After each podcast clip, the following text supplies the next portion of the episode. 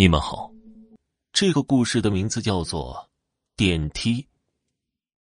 事情发生在二零一四年山东省青岛市。大学毕业后，我选择留在这座城市里打拼。我在一个较有名气的律师事务所找了一份助理的工作。由于刚刚工作，跟的律师又比较严厉，所以经常准备资料都会很晚。加班成了家常便饭。有一天，因为要准备明天开庭的资料，我又加班到深夜，整个办公楼里只剩下我一个人了。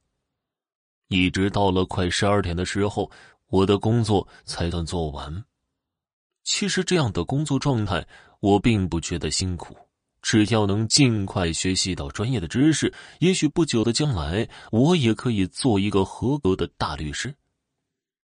看了看时间，已过午夜，看来今天又要回去泡面了。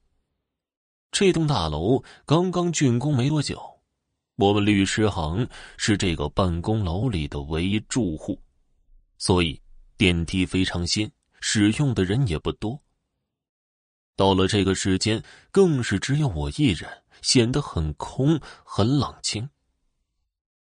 以前也听物业的人说起过，这个楼的电梯有些不太平，但那个时候的我也仅仅以为是新的电梯愿意出故障，完全没有多想。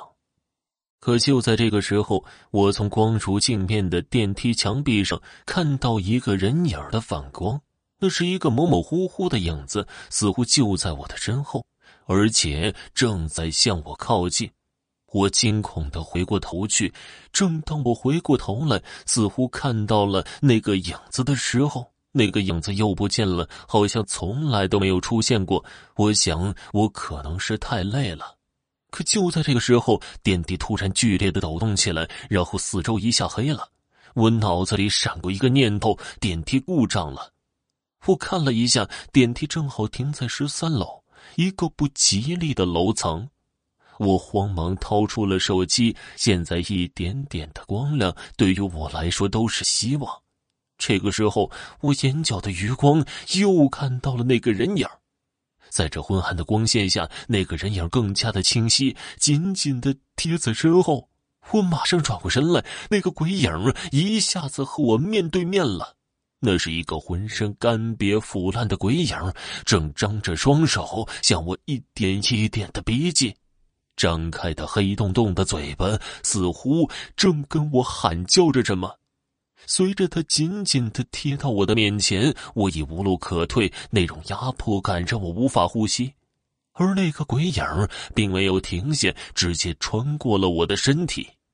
这一幕一下子颠覆了我所有的认知，让我惊恐到了极点。我脑子里紧绷的神经终于在最后一刻断了，慢慢的失去了意识。当我再次醒来的时候，身边站了好多物业人员。那一刻，我才缓缓的缓过神来，原来我还活着。我的身体没有什么大碍，回家睡了一晚。第二天又来到单位上班，看到那个电梯还在维修当中。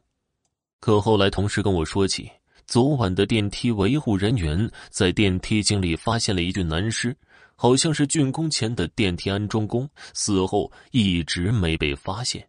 而那个人的尸体由于时间太长，已经干瘪腐烂了。好了，家人们，本期播讲完毕。感谢您的收听。